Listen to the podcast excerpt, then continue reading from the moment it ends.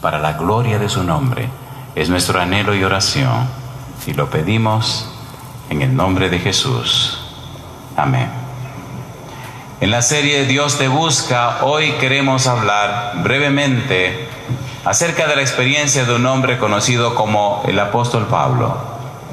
Hay una frase que aparece en el versículo 14 del capítulo 26 de los Hechos. Primero es bueno decir que la experiencia del encuentro entre Jesús y Pablo se registra tres veces en el libro de los Hechos. Número uno, capítulo 9. Número dos, capítulo 22. Y número tres, capítulo 26. Si usted se detiene y compara cada uno de los relatos, descubre que hay detalles que se van sumando. Y es interesante ver cómo el apóstol Pablo, en circunstancias distintas, refiere esa historia.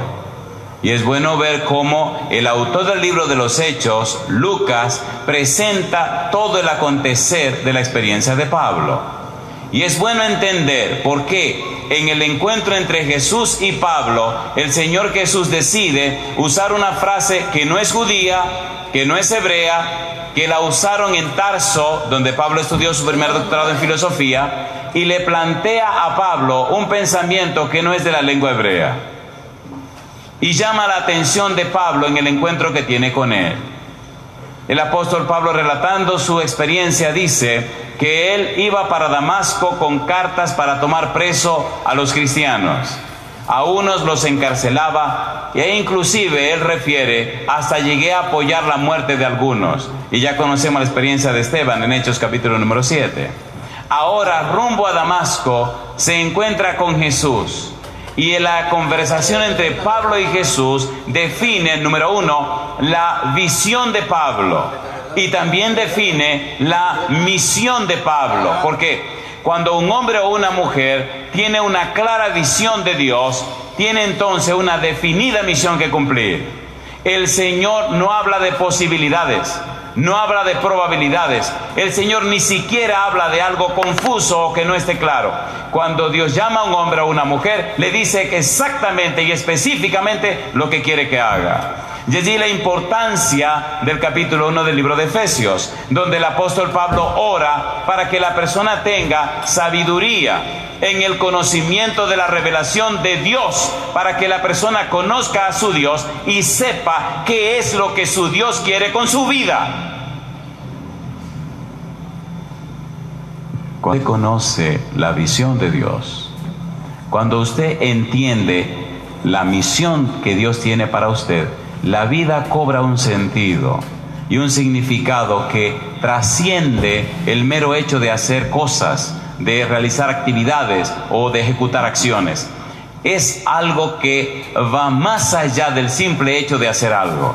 La vida del apóstol Pablo nos enseña y nos muestra cómo un ser humano, una persona, un erudito, un conocedor, un doctor de la ley, un doctor en filosofía, una persona preparada, tan preparada que no escribió todo lo que pudo haber escrito, tan preparada que es el mayor escritor de los libros del Nuevo Testamento, tan preparada que es el que explica y define la doctrina y las enseñanzas del Señor Jesús, tan preparado que es el que le da un cierto sentido con su teología al Nuevo Testamento.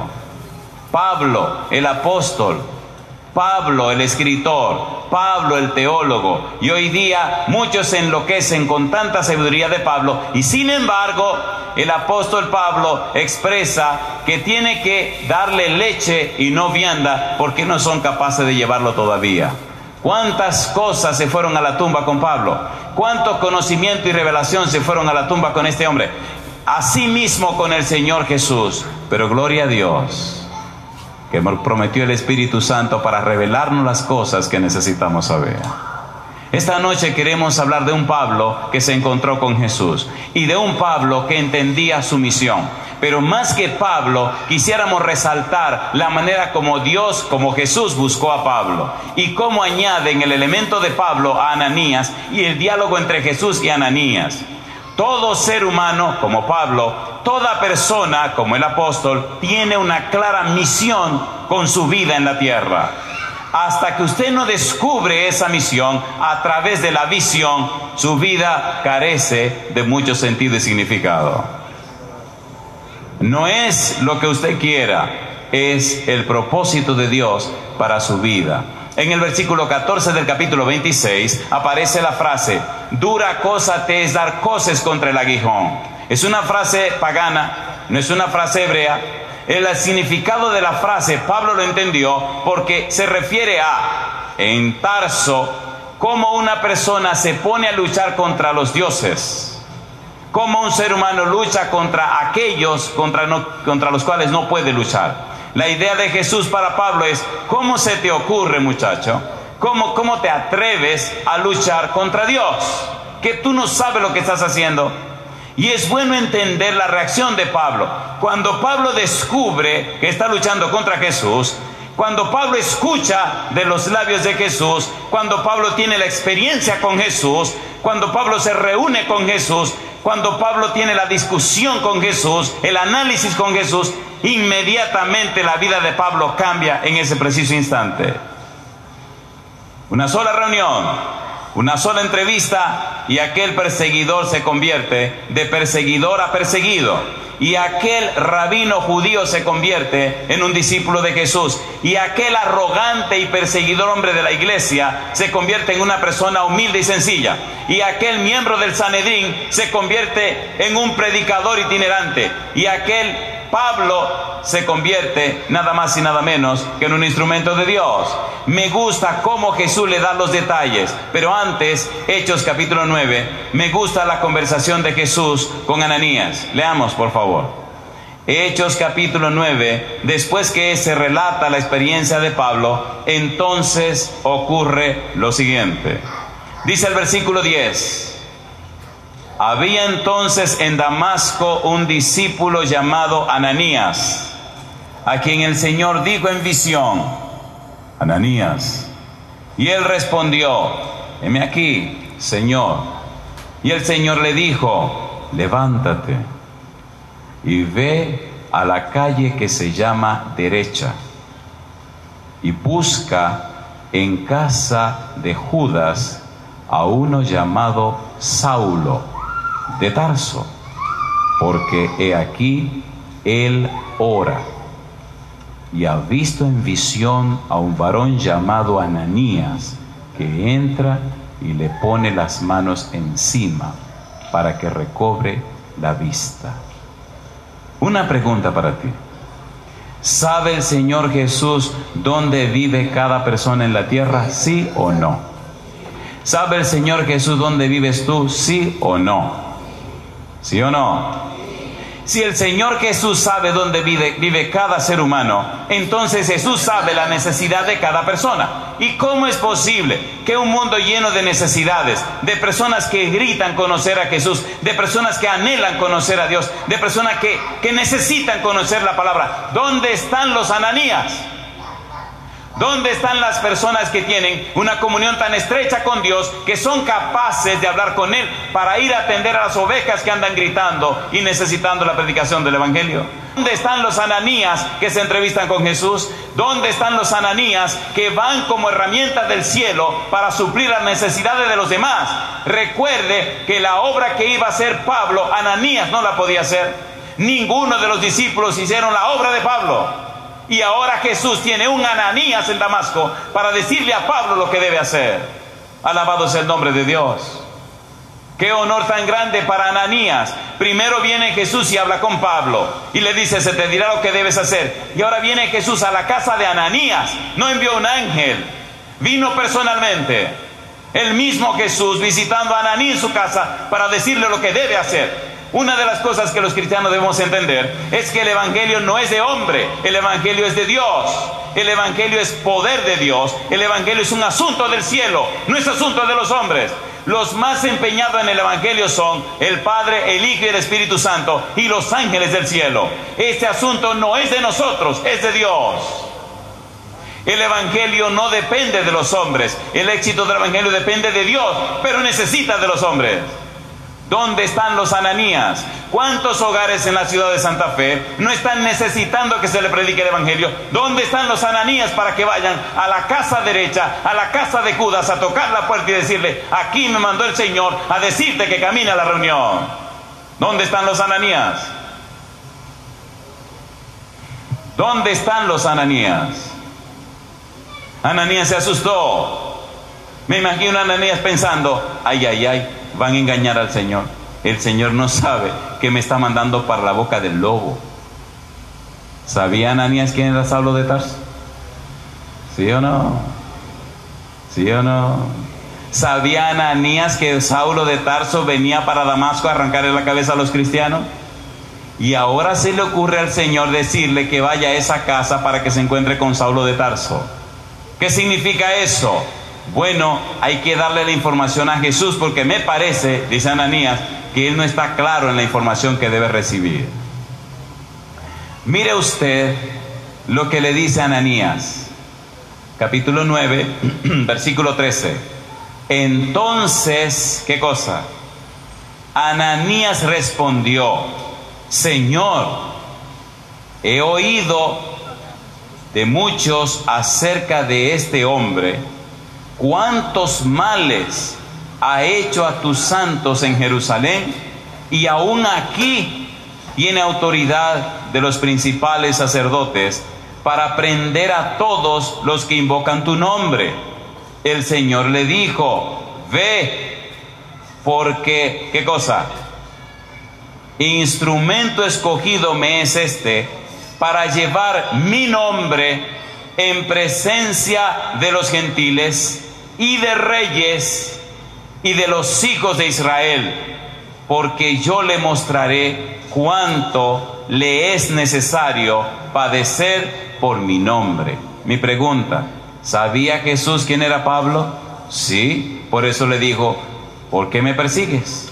Mi pregunta, ¿entendía Jesús lo que estaba pasando? Sí.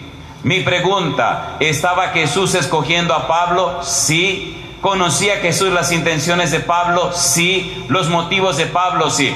El apóstol Pablo pensaba que estaba persiguiendo a personas que eran enemigas de Dios. Y cuando se encontró con Jesús y descubrió que estaba persiguiendo a Jesús, automáticamente su mente cambió, sus esquemas cambiaron, sus patrones mentales cambiaron, todo cambió. Y entonces decidió colocarse del lado de Cristo Jesús. Gloria a Dios que el Señor Jesús tenía en Damasco a un Ananías. Y yo te pregunto, ¿te gustaría ser el Ananías de Dios en la ciudad de Santa Fe? ¿A cuánto le gustaría ser el Ananías? A mí me gusta esa cuestión de predicar. Pero no me gusta ir donde yo quisiera ir. Me gusta ir donde el Señor quiere que yo vaya. ¿Se entiende, por favor? ¿Se entiende o no se entiende? ¿Sí o no? Y estamos aquí porque Él quiso que estuviéramos aquí. A veces a la oficina llegan algunas llamadas y la persona que está del otro lado dice, Pastor Portes, digo para servirle, mire, le llamamos de cualquier lugar. Queremos una campaña y queremos armarla, tenemos tanto dinero y podemos hacer tal cosa, tal cosa, tal cosa. Le digo, le felicito por el dinero que tiene. Este, queremos que usted venga. Le dije, ¿cómo no? Vamos a orar. No, ya nosotros estamos orando. Bueno, pues sigan orando. Bueno, ¿y hasta cuándo tenemos que orar? Hasta que el Señor se le ocurra decir si voy o no voy.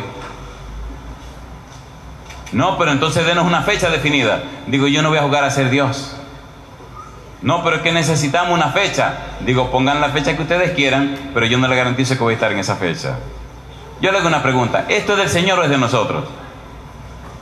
A ver, ¿de quién es este negocio? Del Señor. Y Él sabe cuándo deben ser las cosas. ¿Cómo ser las cosas? ¿Dónde deben ser las cosas? ¿Sí o no? Tenga cuidado de jugar a ser Dios. Dios está al timón de su obra. Dios sabe lo que se debe hacer. Él sabe cuándo se debe hacer. Ahora dice Dios, necesito un paladín. Necesito un tipo tan preparado y con tanta energía que empieza a removerlo todo. ¿Y en quién pensó? En Saulo de Tarso, en Pablo, pero tiene un Ananías para que vaya y hable con Saulo y sea el instrumento de Jesús en el cambio de la vida de Saulo. Esta noche quiero hacer énfasis específicamente en los detalles que Jesús le da a Saulo y compararlo con los detalles que Jesús da acerca de su propia vida. Recuerde que la misión que Juan inició es la misma misión que siguió Jesús, es la misma misión que siguieron los apóstoles y es la misma misión que siguió Pablo y es la misma misión que debe seguir usted y debo seguir yo. Presentar el Evangelio con el poder del Espíritu Santo, pero un Evangelio que cambia y transforma la vida de la gente. Un evangelio basado no en argumentos, sino en el poder de Dios que hace posible que la gente tenga una nueva oportunidad. Por ejemplo, capítulo 26, mire los detalles. El Señor Jesús, hablando con Saulo, le da los detalles de lo que él quiere, le define la misión y le declara en detalles cuál será el propósito de su llamado. Capítulo 26, versículo número 16. Le dice el Señor Jesús, pero levántate y ponte sobre tus pies, porque para esto he aparecido a ti para ponerte por ministro. ¿Y qué más dice? Y testigo de las cosas que has visto y de aquellas en que me apareceré a ti, librándote de tu pueblo y de los gentiles a quienes ahora te envío. No sé si recuerdan la idea de Pempo y Apostelo. Te envío, Pempo, me entrevisto contigo, Pempo, te hablo a ti, Pempo, tenemos un diálogo, Pempo, analizamos la situación. Luego, entonces sales de mi presencia con una visión clara, con los detalles de la misión y sale a cumplir una misión. Yo te envío. No te envía un hombre, te envío yo. No te envía una persona, te envío yo. La autoridad de tu predicación sale de mí. El poder que necesita te lo doy yo. Tú estás representándome a mí. No hay nada que temer. Cuando usted sale de la presencia de Dios, cuando usted va a cumplir la misión de Dios, no tiene nada que temer porque Dios viene con usted. Alabado sea el nombre de Dios. Y es lo que Jesús le está diciendo a Pablo. Hace algunos años trabajaba en la Universidad Adventista Dominicana de mi país. Trabajaba en la Facultad de Educación y en la Facultad de Teología. Ahí pasamos cinco años enseñando. Pero mi corazón no era para estar en un aula de clase, había pasado toda mi vida enseñando. Yo quería ser un pastor de iglesia, un simple pastor de iglesia, un sencillo pastor de iglesia, un predicador del Evangelio. Y el rector de la universidad me decía que no. Un día llegó a la universidad el presidente de la Unión yo le oraba a Dios. Yo no quiero estar en estas cuatro paredes, enseñándole a estos muchachos, explicándole las cosas y quién sabe si después no hacen nada de lo que uno le enseña. Afuera hay un mundo que se pierde, personas que no saben del Evangelio y otros que no tienen ni el interés ni el espíritu de ir a hablarle. Yo quiero salir de aquí. Ese día había una junta de gobierno de fin de año. Este presidente de, Unión ya descansa en la paz del Señor. Y después de comer se sentó en las gradas de la cancha que había ahí frente a los edificios. Cuando voy cruzando, iba para la biblioteca, dije, esta es mi oportunidad. Y voy y le digo, Pastor Félix Río, necesito hablar con usted. O oh, sí, como no, profesor, siéntese aquí. Le dije, mire, yo tengo aquí trabajando cinco años. Me aprobaron esto, me aprobaron aquello. Mi interés no es esa cuestión de que me estén aprobando cosas. Yo quiero ser un pastor de iglesia. Yo quiero salir al campo, estar con los hermanos en las iglesias. Yo quiero salir a predicar el Evangelio. Pero entonces el rector fulano de tal dice que no, que no, que no. Entonces dice, pero es que hay muy buen testimonio de usted. Le está yendo muy bien en sus clases. Eh, mire, se aprobó. Digo, no, no, a mí no me interesa nada de eso. Las almas se están perdiendo. Denme una oportunidad de salir afuera. Yo quiero ser un pastor. Está bien. ¿Qué le parece si lo dejamos salir por dos años? Le dijo que hagamos un trato, pastor. Yo salgo por dos años y después de los dos años, entonces estudiamos el caso otra vez. Muy bien, va saliendo el, rector de la universidad y lo llamo. Y entonces le dice el presidente de la Unión, fulano, tiene que dejarlo salir a vivir su experiencia ministerial. Y entonces le dice el rector de la universidad, no, que yo no lo puedo dejar salir. ¿Cómo que no? Oiga el otro. Y le dice el presidente de la Unión, tiene que dejarlo salir. Está bien, dice el rector pero solo va a salir por dos años. Yo me río y le digo, no hay problema. Salgo por dos años y a los dos años analizamos la situación. Sí, a los dos años tiene que volver. Bueno, dejemos que pasen los dos años y hablamos después de volver. Pues salimos, 1991, tenía 31 años. Ah, gracias a Dios tenía todo mi pelo y el pelo era negro. Qué barbaridad, si me hubiera quedado en la universidad hubiera tenido más pelo en la cabeza pero hubieran menos almas para ir al cielo.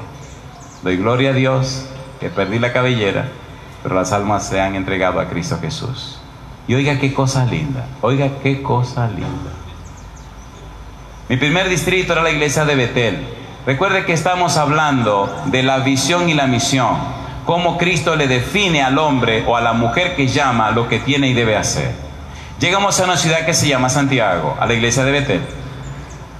Cuando llegamos, ustedes saben que en las iglesias hay trigo y cizaña, ¿verdad que lo saben? ¿Lo saben o no lo saben? Y en las iglesias siempre hay pichones de demonios para trastornar todo y acabar con todo, ¿verdad que lo saben también? ¿Sí o no?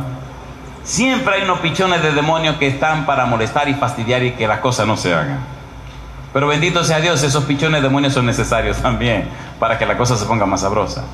Llego a mi iglesia con el interés de, número uno, dar seminarios sobre dones espirituales, a dar seminarios sobre, número dos, sobre organización de iglesia, administración eclesiástica, sobre todas esas cosas que le enseñaba a los muchachos en la universidad. Pero había un pequeño pichón de demonio en la iglesia, y ojalá que me estén viendo en la República Dominicana. Y este pichón de demonio se propuso acabar con mi ministerio antes de comenzar. La iglesia no estaba preparada para una campaña evangelística. Ustedes saben que las campañas evangelísticas son como la siembra y la cosecha de los productos, ¿sí o no? ¿Sí o no? Hay que preparar y prepararse, hay que organizar las cosas, hacer los grupos de trabajo, hay que sembrar la semilla, hay que regar la semilla, se toma su tiempo, hay todo un proceso.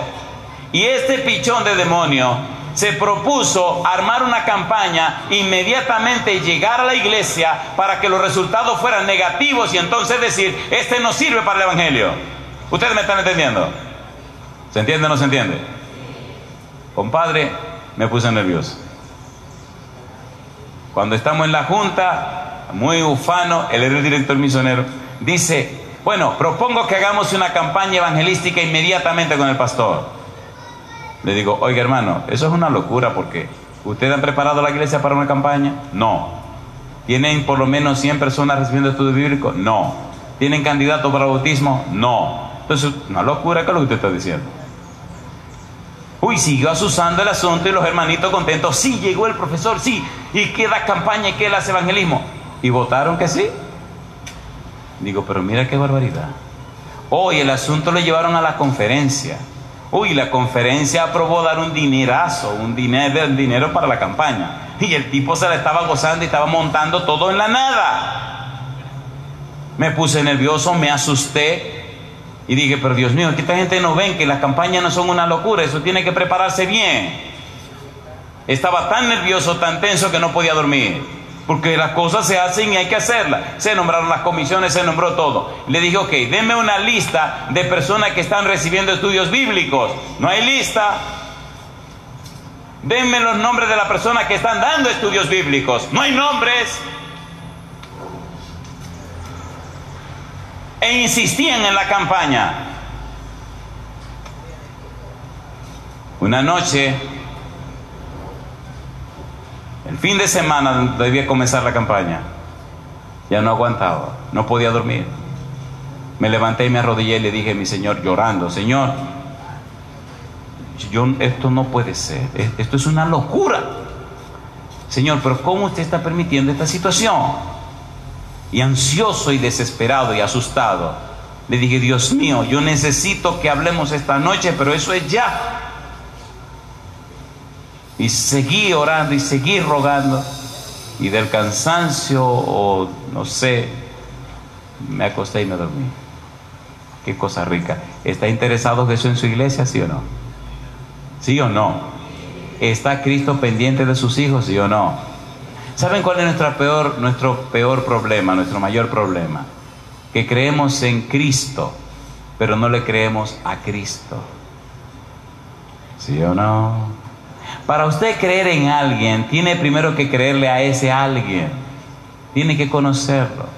Recuerdo que me dormí esa noche y tuve un sueño maravilloso en la casa donde crecí. La casa donde crecí está detrás de la casa de una señora que era bruja, según decían los vecinos. Y contaban experiencias espantosas de aquella mujer.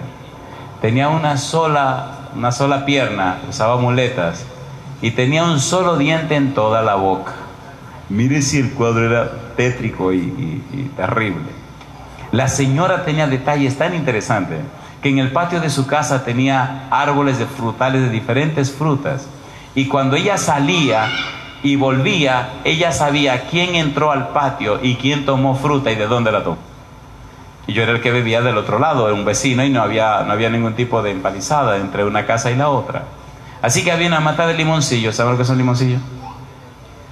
Bueno, son una frutita chiquita que usted le quita la cáscara y tienen una bolita por dentro y son bien dulces. No se preocupe, no ha perdido ninguna cosa. Y había muchas avispas. ¿Saben lo que son avispas? Siempre pasaba a la mata de limoncillo, tumbaba los limoncillos que me daba mi deseo, me lo comía hacia un hoyo en el patio y echaba la basura y la cubría. ¿Qué ustedes creen? Cuando la viejita llegaba, Filomena se llamaba, le decían Filó. Cuando llegaba Filomena con su muletita, iba y se paraba exactamente donde yo enterré la basura. Y con la muleta hacía ra, ra, ra, ra y destapaba. Y entonces me llamaba, Andresito. Y yo salía. Y me decía, esa limoncilla, porque ella era del vecino país de Haití, esa limoncilla está verde. Esa limoncilla te puede hacer daño. Y yo venía y le decía a ella, ¿y quién le dijo usted que yo estaba comiendo limoncillo?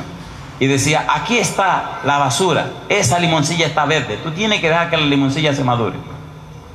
Y entonces le decía, Filo, pero dígame una cosa, ¿y quién le dice a usted que yo me comí el limoncillo y enterré la basura ahí?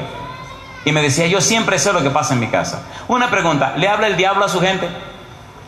¿Sí o no? Entonces no puede que eso hablar a su gente.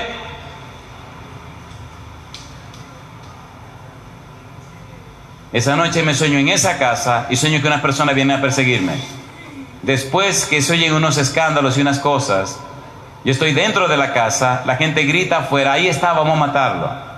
La casa era de madera, de repente empiezan a caer como si fueran rocas, como si fueran piedras, pum, pum, pum, pum. Cuando miro por la rendija hacia afuera, veo unas personas inmensamente altas, vestido con una vestimenta azul cielo y fuerte así, rubio, fuerte, y la gente corría despavorida.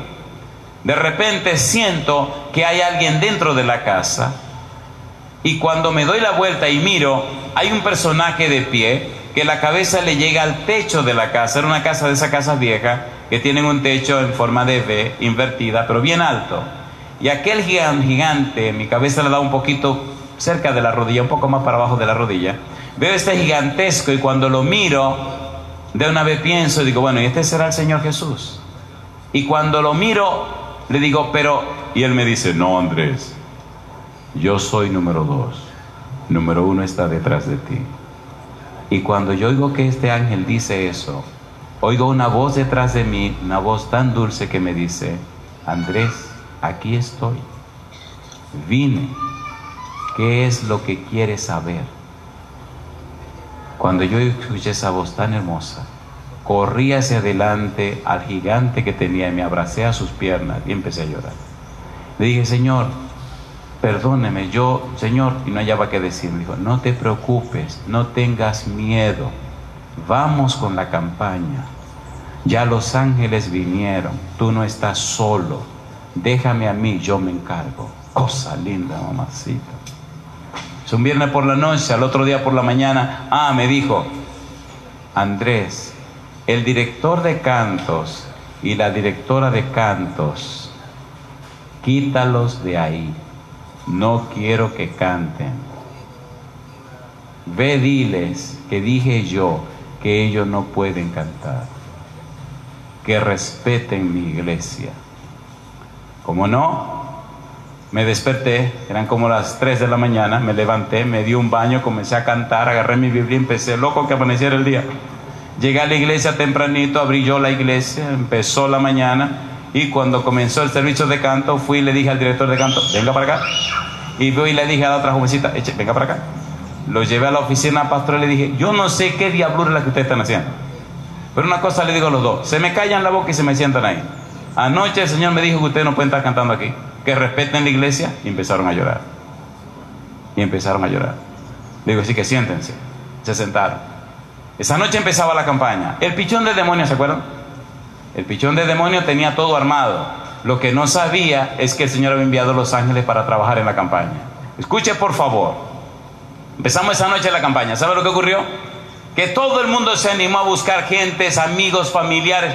Una cosa increíble. Se llenó tanto la iglesia que corriendo hubo que hacer un circuito cerrado para que los hermanos vieran la campaña abajo. Arriba la iglesia llena, abajo el salón de abajo, el primer piso, el sótano, lleno con los hermanos. Y comenzamos la campaña. La campaña era tres semanas.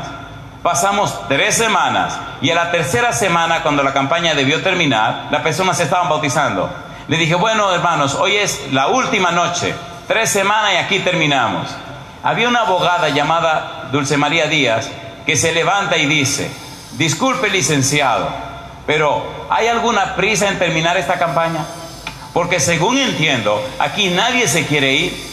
¿Es usted que quiere la campaña? Y le dije, yo, ¿quieren que duremos tres semanas más? Tres semanas más, fantástico. Seguimos tres semanas más. Tres y tres son seis. Por lo menos me lo imagino. ¿No es así? Tres semanas más. Terminamos esas tres semanas más, habíamos pasado seis semanas de campaña. Cuando terminaron esas tres semanas y bautizando todos los fines de semana. Cuando pasó la otra tres, semanas, le dije, bueno, ahora sí vamos a terminar, porque ya van seis semanas. Y entonces dice Dulce María, bueno, pero ¿y cuál es la prisa? Que hable otro. Y entonces se para otra persona que trabajaba en la presidencia en la capital y dice, licenciado, espérese un momento, ¿por qué usted no predica hasta que la gente quiera?